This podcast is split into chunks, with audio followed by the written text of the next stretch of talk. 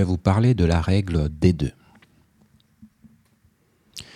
Donc euh, la règle D2 porte sur des diagnostics et là nous sommes dans un contexte bien précis où le patient est admis pour une symptomatologie mais euh, il n'y a pas été découvert de cause expliquant la symptomatologie. Dans le guide méthodologique, on a trois exemples on a donc un patient qui est adressé par son médecin traitant pour un syndrome inflammatoire. Un syndrome inflammatoire, c'est une vitesse de sédimentation élevée, une CRP également élevée au-dessus de 15. Et en hospitalisation, euh, l'équipe fait une exploration retrouve, euh, et ne retrouve rien. Donc le diagnostic principal, ça sera syndrome inflammatoire, c'est un codant R.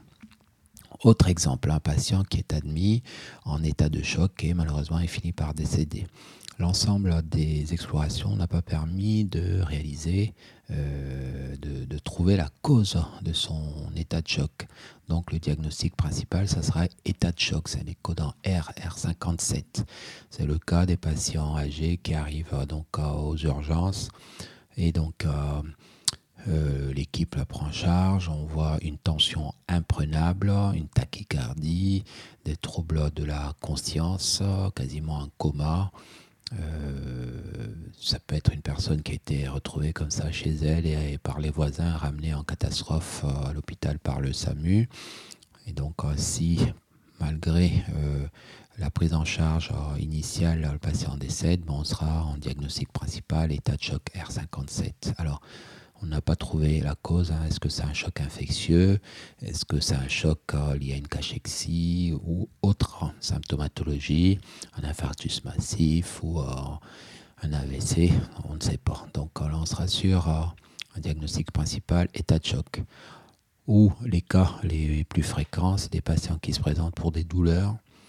et donc les douleurs, quelles qu'elles soient, douleurs thoraciques, on retrouve aucune étiologie à la douleur thoracique, pas d'infarctus, pas d'embolie pulmonaire, pas de péricardite, euh, rien. Donc le diagnostic principal sera la douleur.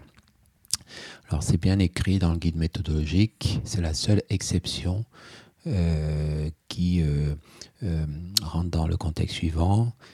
On dit on code en diagnostic, quelle que soit la place, que des pathologies actives, mais si pendant l'hospitalisation la pathologie ou la symptomatologie a disparu, eh ben, en fait, on, a la possibilité de coder malgré tout cette symptomatologie de code en R. Alors, il n'y a pas de code en Z à utiliser au niveau du diagnostic principal dans ce contexte. Et donc, comme il n'y a pas de code en Z, c'est rare, on va le voir juste après. Donc, comme il n'y a pas de code en Z, euh, il ne faut pas de diagnostic relié.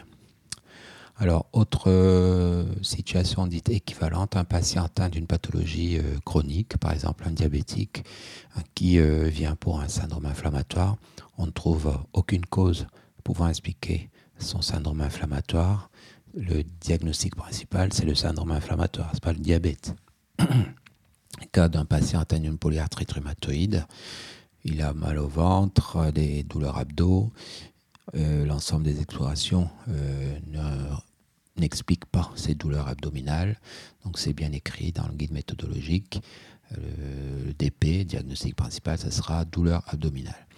Donc si le patient est admis à la demande du médecin traitant pour une suspicion de diagnostic, mais que pendant l'hospitalisation, on n'a rien trouvé, ben, le DP, c'est le diagnostic suspecté.